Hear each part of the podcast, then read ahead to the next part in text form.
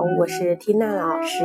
今天我们和大家分享的是关于产后会阴的护理。产后呢，应每天用温开水来清洗会阴，要用专用的盆和毛巾，每天至少两次。大小便后还要单独洗一次，注意不能用生水、肥皂类的洗浴用品。在洗后更换会阴垫，保持会阴的干燥与清洁。如果会阴处有水肿或者是疼痛感，可用一比五千的高锰酸钾水洗外阴，每天两到三次，然后再用百分之五的硫酸镁倒在卫生巾或纱布上温敷会阴部。注意。高锰酸钾水不能配置的太浓，药水的颜色呈淡紫色即可。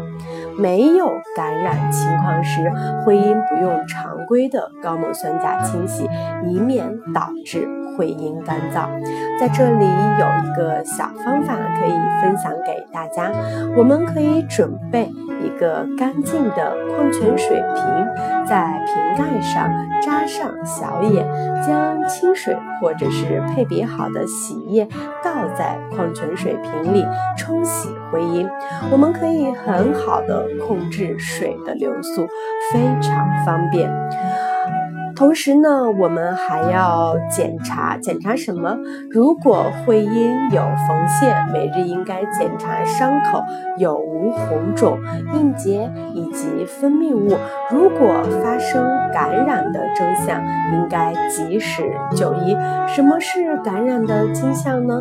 一般最常见的是红、肿、热、痛。同时，使用卫生巾和会阴垫必须要清洁卫生。我们可以选择正规厂家生产的勤换卫生巾，避免产褥感染。那么，我们来为大家总结一下具体的操作步骤。第一步是物品准备，要准备什么呢？要准备专用水盆、专用毛巾、温开水。会阴垫，一比五千的高锰酸钾，或者是遵医嘱的专用洗液。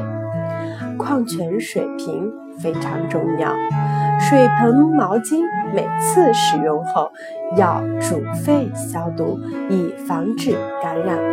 具体的步骤是：清洗，换上会阴垫，换上干净内裤。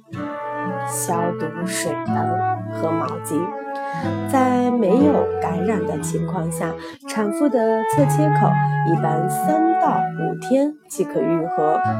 如果出院回到家时，产妇的会阴线还未拆线，那么产妇睡觉时应向伤口对侧侧卧，以免恶露污染伤口。